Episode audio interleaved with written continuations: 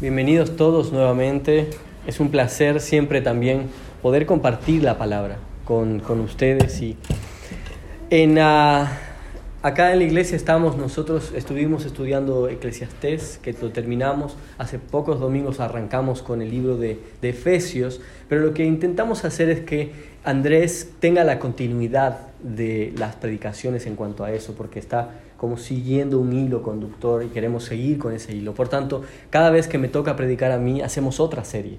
Hacemos otra pequeña serie que hemos, hemos empezado hace eh, dos, eh, dos, domingos anteriores eh, hacia atrás.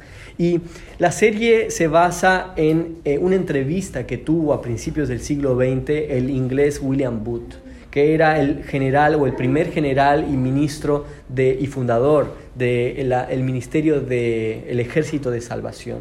Y en, este, en esta entrevista el reportero le preguntó a William Booth, dentro de sus preguntas la que más destacaba era, ¿cuál crees tú que va a ser el peligro o de los peligros más importantes en el cristianismo en el siglo XX? Y él dijo que iban a haber seis peligros. Y esa, estamos nosotros haciendo una serie de prédicas de cada uno de estos peligros, de estos seis peligros. Él dijo que los peligros serían un cristianismo sin Cristo, una religión sin el Espíritu Santo, el perdón sin arrepentimiento, la salvación sin regeneración y la política sin Dios y el cielo sin infierno. Y esa esos peligros son relevantes el día de hoy, no porque William Booth haya profetizado esos peligros para el siglo XX, sino porque eran peligros que vemos a través de toda la Biblia, a través de toda la historia del cristianismo, que estaba viviendo él en el siglo XIX y lo que él estaba viendo en la proyección de la iglesia del siglo XX y ahora en el siglo XXI. Y estos peligros están siempre ahí porque son los peligros del cristianismo son los peligros de vivir una vida simplemente cristiana. Y hoy vamos a ver uno de los peligros y vamos a ver el cristianismo sin Cristo. Y para eso pido que abran sus Biblias en Gálatas 2, capítulo 11 al 21. Gálatas 2, 11 al 21. Dice así, pero cuando Pedro vino a Antioquía, le resistí cara a cara, está hablando Pablo, porque era de condenar pues antes que viniesen algunos de parte de Jacobo, comía con los gentiles, pero después que vinieron, se retraía y se apartaba porque tenía miedo de los de la circuncisión. Y en su simulación participaban también los otros judíos, de tal manera que aún Bernabé fue arrastrado por la hipocresía de ellos. Pero cuando vi que no andaban rectamente conforme a la verdad del Evangelio, dije a Pedro delante de todos, si tú siendo judío vives como los gentiles y no como judío, ¿por qué obligas a los gentiles a judaizar? Nosotros judíos de nacimiento y no pecadores de entre los gentiles, sabiendo que el hombre no es justificado por las obras de la ley, sino por la fe de Jesucristo, nosotros también hemos creído en Jesucristo para ser justificados por la fe de Cristo, no por las obras de la ley, por cuanto por las obras de la ley nadie será justificado. Y si buscando ser justificados en Cristo, también nosotros somos hallados pecadores, ¿es por eso Cristo ministro de pecado? En ninguna manera. Porque si las cosas que destruí, las mismas vuelvo a edificar, transgresor me hago, porque yo por la ley soy muerto para la ley, a fin de vivir para Dios. Con Cristo estoy juntamente crucificado, y ya no vivo yo, mas vive Cristo en mí y lo que ahora vivo en la carne, lo vivo en la fe del Hijo de Dios, el cual me amó y se entregó a sí mismo por mí. No desecho la gracia de Dios, pues si por la ley fuese la justicia, entonces por demás murió Cristo. Vamos a orar una vez más. Señor, te pido que cualquiera sean las palabras que salgan de mi boca, provengan de ti, Señor, para que solamente tú seas glorificado el día de hoy. Señor, pedimos que podamos entender el significado de tu Evangelio, Señor. entenderlo, Señor, en una profundidad tal, Señor, que cambie nuestras vidas. Te pedimos realmente, Señor, que obres, que obres en esa piedra de corazón que todavía a veces nos queda, Señor, en, esa, en esos ojos que todavía no ven con plenitud la gloria de Cristo, Señor. Te pedimos que, nos, que obres en nosotros. En el nombre de Jesucristo. Amén. ¿Qué significa cristianismo sin Cristo? Y primero tenemos que entender lo que no es cristianismo sin Cristo. Cuando me estoy refiriendo a cristianismo sin Cristo, no estoy refiriendo a los ateos. No estoy refiriendo a un ateo como Stephen Hawking que escribió un libro y, y en sus declaraciones dice, no hay Dios. No hay Dios. No estoy hablando de ese cristianismo sin Cristo. No estoy hablando tampoco de un cristianismo sin Cristo cuando me refiero a un mundo sin Cristo. No estoy diciendo como un amigo mío que dijo, yo no quiero saber nada de Dios. No me importa si existe. Simplemente no quiero saber nada de Dios. Eso me dijo. No estoy hablando de ese tipo de gente, gente que quiere vivir tal vez con algo de las leyes morales de Dios, pero sin el dador de las leyes de Dios. No estoy hablando de ese cristianismo sin Cristo. Tampoco estoy hablando de otros grupos cristianos que han rechazado, que aceptan a Cristo, pero que lo han rechazado como Dios. No estoy hablando de esos cristianismos sin Cristo. Estoy hablando de los grupos cristianos, y creo que estoy hablando a todos nosotros, que han aceptado conscientemente voluntariamente a Cristo, a Jesús, como Rey y Salvador de sus vidas, que han entendido que Jesús es Dios y es persona, que han entendido el Evangelio de Cristo. Estoy hablando a cada uno de nosotros. Es así, por tanto, de que este cristianismo sin Cristo es mucho más peligroso, porque es sutil, puede ser casi incluso imperceptible. Podemos estar viviendo un cristianismo sin Cristo y no saberlo. Y por eso la importancia de tener los ojos bien abiertos. Es tan sutil que podemos estar conviviendo a diario y nuestras conciencias no están al tanto de su existencia. Por eso tenemos que reconocerlo y tenemos que batallar en la defensa de la supremacía de la gracia de Cristo en nuestras vidas. No debemos minimizar tampoco el poder destructor de un cristianismo sin Cristo, de esa sutileza tan pequeña en la doctrina de lo que es el, que, es el Evangelio. Pablo dice en el libro de los Gálatas, en 5.9, un poco de levadura, un poco de levadura leuda toda la masa, un poco de levadura contamina toda la masa. Por tanto, no minimizamos el poder de destrucción de esta pequeña levadura. Y es justamente la carta de los Gálatas que advierte en contra de este peligro, de vivir una vida cristiana sin Cristo. Y en este pasaje vemos dos grandes peligros o dos grandes formas en las que este peligro nos acecha a nosotros. Una es el cristianismo sin Cristo cuando no entendemos o cuando variamos o cuando eh, menospreciamos o minimizamos el fundamento de nuestra doctrina de salvación, cuando se vuelve o cuando altera nuestra doctrina de salvación. Y el segundo es cuando el cristianismo sin Cristo transforma o se aplica en nuestra vida práctica. Cuando estamos viviendo un cristianismo sin Cristo en la vida práctica. Y ambas cosas están conectadas de una forma muy, muy íntima.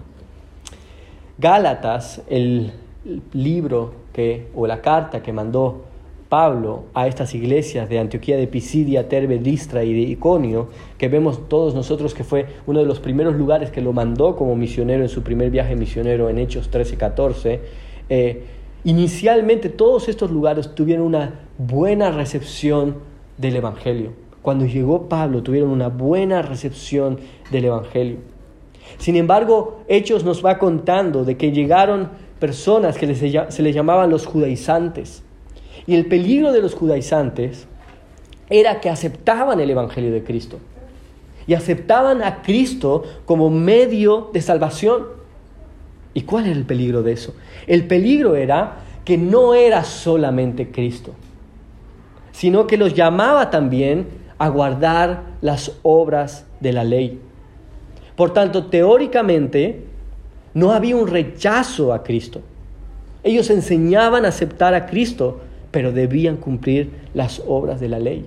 Y uno dice a veces, cuando nos enfrentamos a, situaciones similares en la vida diaria, cuando vemos pequeñas predicaciones donde el, Evangelio no es lo, central en la predicación, cuando el Evangelio no es lo central en, el mensaje o en la iglesia, o, y existe algún grado de, la ley, decimos, bueno, estaba Cristo mencionado de alguna forma ahí, pero nosotros vemos que Pablo no lo minimiza, sino que él continúa el, el libro la carta que manda y dice incluso, estoy maravillado de que tan pronto os hayas alejado.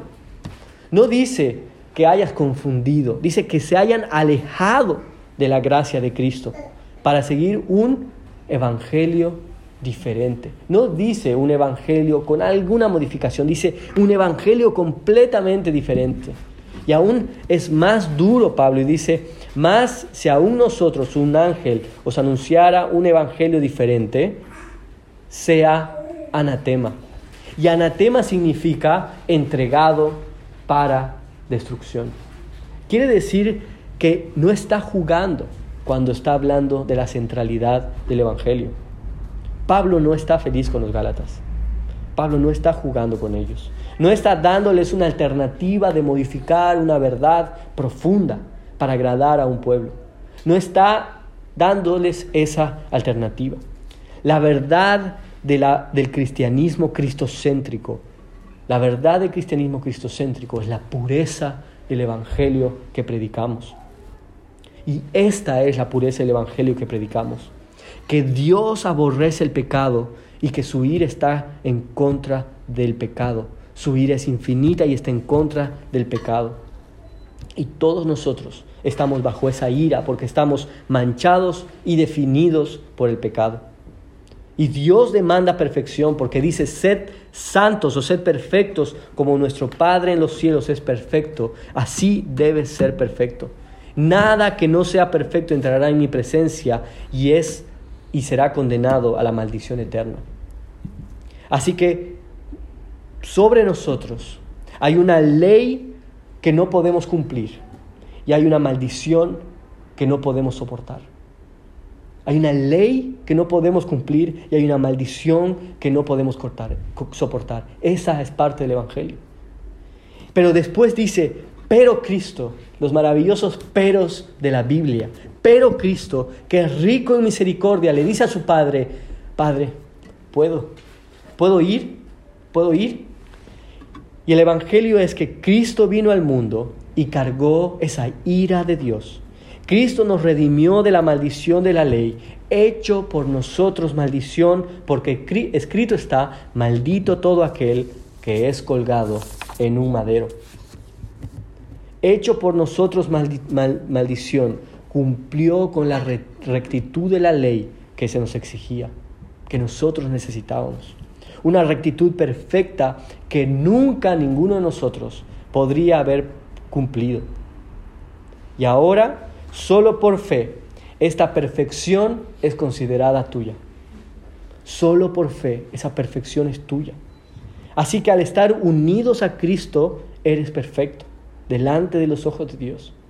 Él se llevó tu maldición y Él te provee toda su justicia. Y así es como el paraíso se abre delante tuyo. De hecho, la ira de Dios ha sido absorbida completamente por Jesús y la justicia perfecta que debías tener ha sido completamente provista por Cristo. Ahora Dios no se dirige más hacia ti con ira que no puedes soportar, sino que solamente tiene una, una motivación cuando te mira y es misericordia. Todos tus dolores todos tus placeres puedes contarlos como parte de la misericordia de Dios por medio de Cristo. Ese es el Evangelio de Cristo. Ese es el Evangelio que no pienso eh, permitir que se le ponga o se le agregue o se le dé alternativas. Y nosotros debemos estar seguros que hemos creído en ese Evangelio.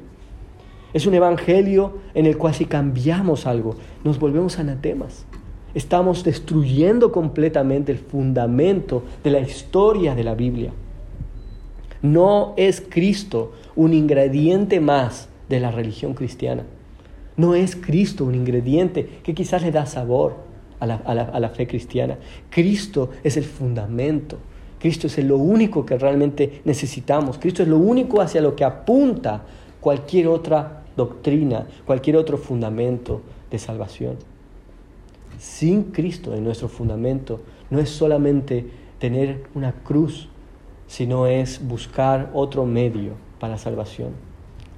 Pero esta este mal entendimiento o incluso, y es algo con lo que luchamos siempre en nuestra mente y en, nuestra, y en nuestros corazones, siempre intentando agradar a Dios a través de leyes y no acercándonos a través de Cristo. Pero vemos que esta alteración o esta alternativa que a veces se crea en nuestras mentes puede tener una consecuencia en nuestra vida práctica. Y esto no es ajeno a ninguno de nosotros. Todos somos vulnerables y por eso es uno de los de las dificultades o uno de los problemas del cristianismo que se enfrentan todos, todos los siglos. Y es porque todos somos vulnerables a olvidar esa profundidad del Evangelio y no acudir a Cristo cuando lo necesitamos. Martín Lutero dijo y escribió en una ocasión, yo enseño el Evangelio una y otra vez, porque temo mucho que después de habernos ido a dormir, lo olvidemos de nuevo y desaparezca otra vez. Por tanto, tenemos que predicar el Evangelio, tenemos que entender, tenemos que razonar, tenemos que profundizar en las riquezas de lo que es el Evangelio. Y muchas veces, como dije, esto se manifiesta en nuestra vida práctica, en nuestro cristianismo sin Cristo, en nuestra vida práctica. Y vemos acá que Pedro le pasó eso. Vemos acá en Gálatas 2 del 11 al 19 que es justamente el punto que nos quiere ilustrar Pablo. Dice en el versículo 12, antes que viniesen algunos de parte de Jacob, comía con los gentiles, Pedro, ¿no? Comía con los gentiles, pero después que venía se retraía y se apartaba porque tenía miedo de los que de los de la circuncisión. Y el versículo 13 dice que actuaba en hipocresía en hipocresía. Y hipocresía significa usar una máscara. Pablo, cuando vinieron los otros, los judaizantes, se puso una máscara. Una máscara porque estaba actuando en contra de lo que había predicado, en contra de sus creencias. Y nosotros sabemos que Pedro había predicado eso, porque en Hechos nos dice, por ejemplo, Hechos 2.36 dice, Pedro hablando a los judíos, sepa ciertísimamente toda la casa de Israel que a Jesús a quien vosotros crucificasteis, Dios le ha hecho Señor y Cristo. Pedro lo tenía claro. Hechos 10:12 no solamente tenía claro que era un evangelio para los judíos, sino que en Hechos 10:12 tiene una visión y se le aparece un lienzo y Dios le dice, lo que Dios limpió, no lo llames tú común, diciéndole, ve y predica a los gentiles. También la salvación es para ellos. Y, y Pedro entendía eso. Pedro en Hechos 10:34, cuando va y predica a, los gentiles por primera vez y ve que el Espíritu Santo cae en los gentiles y la gente y los judíos se, se maravillan, dice, Dios no hace acepción de personas. Y en Hechos 15, 7, 11, versículo, eh, el versículo 11 dice, antes creemos que por la gracia del Señor Jesús seremos salvos de igual modo que ellos. Por tanto, Pedro sabía el Evangelio. Y sin embargo, Pablo le está diciendo, hipócrita, estás simulando. Estás yendo en contra, estás siendo inconsistente entre tu creencia y tu actuar. Eso es cristianismo sin Cristo en la vida práctica. Eso es cristianismo sin Cristo en la vida práctica. Y vemos cuál es la vulnerabilidad de Pedro. Pedro se pone la máscara cuando es sometido a presión, cuando vienen esos judaizantes. Y ahí vemos algo que es importante que puede nublar nuestro entendimiento del Evangelio. El temor del hombre nubló la mente para olvidar y no acordarse claramente la verdad de Cristo y ponerla en práctica cuando vino la gente en, la zona de, de los Gálatas. Y es por eso que Pablo dice que no era solamente el actuar, sino que dijo, pero cuando vi que no andaba correctamente conforme a la verdad del Evangelio. Por tanto, el Evangelio, ese, eso que, que expuse hace un rato, ese evangelio produce frutos prácticos. Y cuando nosotros salimos de ese Evangelio, salimos de los frutos prácticos del Evangelio. La mente de Pedro había olvidado el Evangelio y por tanto negó en su práctica el Evangelio. Pero no es solamente un problema de Pedro, no es solamente el problema de Pedro. Juan 12, 42 y 43 nos dice, con todo eso, aún los gobernantes y muchos creyeron en él. Pero mire lo que dice, pero a causa de los fariseos no le confesaban para no ser expulsados de la sinagoga, porque amaban más la gloria de los hombres que la gloria de Dios. Gálatas 6:11 dice, todos los que quieren agradar en la carne, estos os obligan a que os circuncidéis, solamente para no padecer persecución a causa de la cruz de Cristo. Ven, nuestra vulnerabilidad está en que nosotros queremos someternos y, y tememos más al hombre que lo que tememos a Dios. Entonces, ¿cómo puedo vivir un cristianismo práctico con Cristo o cristocéntrico? ¿Cómo puedo vivir un cristianismo práctico o cristocéntrico? Y ahí está el versículo 20. Dice, con Cristo estoy juntamente crucificado y ya no vivo yo, mas Cristo vive en mí. Y lo que ahora vivo en la carne, lo vivo en la fe del Hijo de Dios, el cual me amó y se entregó a sí mismo por mí. En primer lugar, vemos la primera porción del, del texto. Dice, con Cristo estoy juntamente crucificado y ya no vivo yo, mas Cristo vive en mí.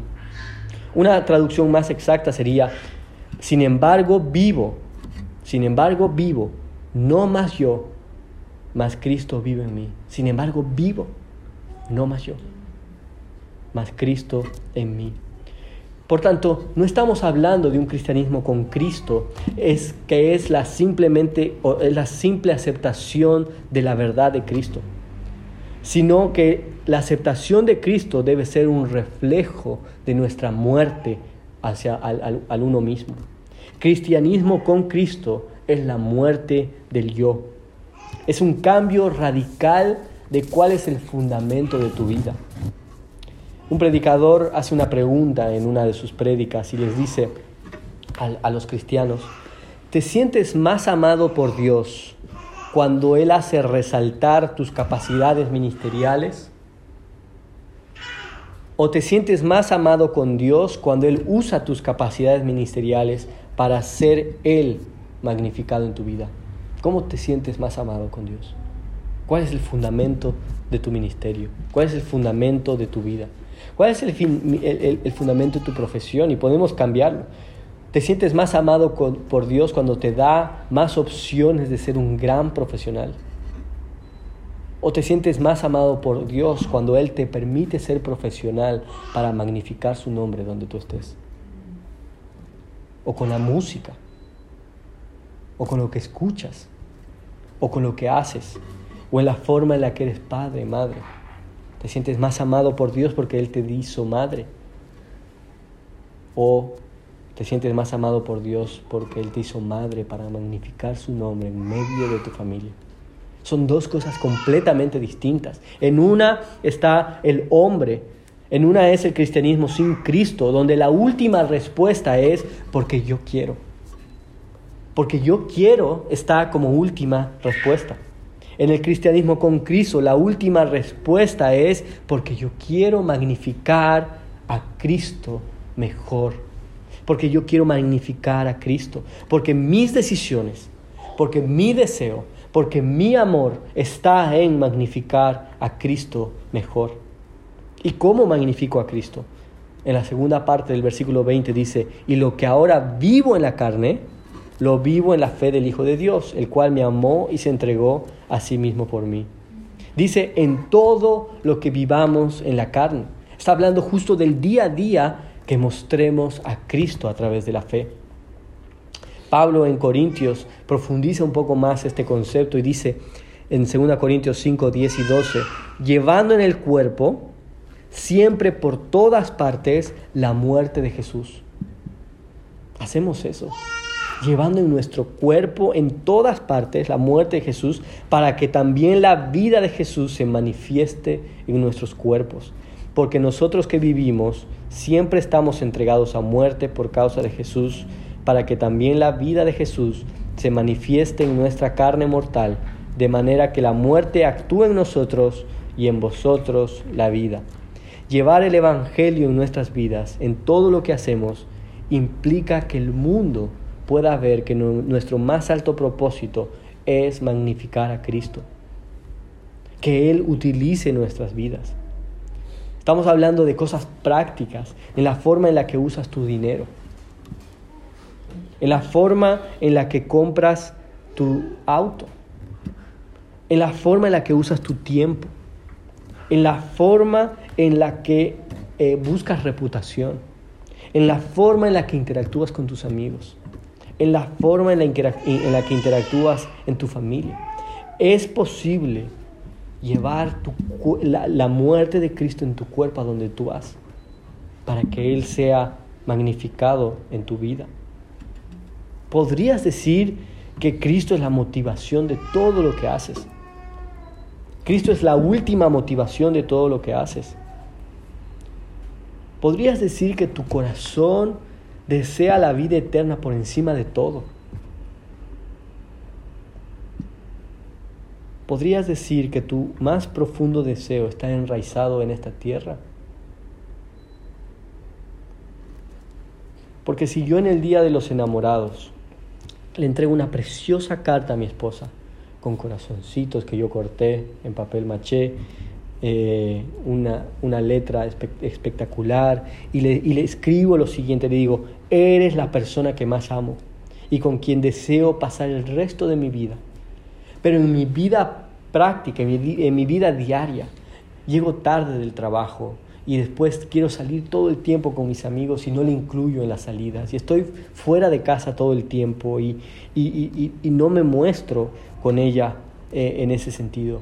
Realmente esa carta es pura mentira. Es pura mentira. Porque si yo quiero pasar el resto de mi vida con ella, no lo estoy mostrando. Si yo digo ser cristiano, pero le entrego solo un par de horas al día o a la semana, cuando vengo a la iglesia, no estoy, estoy viviendo en una pura mentira. Es una carta a Dios vacía. Estoy viviendo un cristianismo sin Cristo. Vivir una vida cristiana fundamentada en Cristo es una relación entre el morir al yo en lo práctico y dejar que el fundamento de todo, de todas mis razones, de todos mis deseos, de todo mi caminar, de todas mis decisiones, sea finalmente Cristo.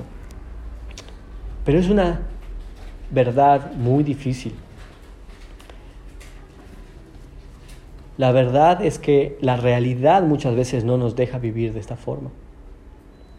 Y hay una forma, dice el pasaje, de combatir esto y lograr vivir de esa forma. Y dice en el versículo 20 también, por la fe en el Hijo de Dios.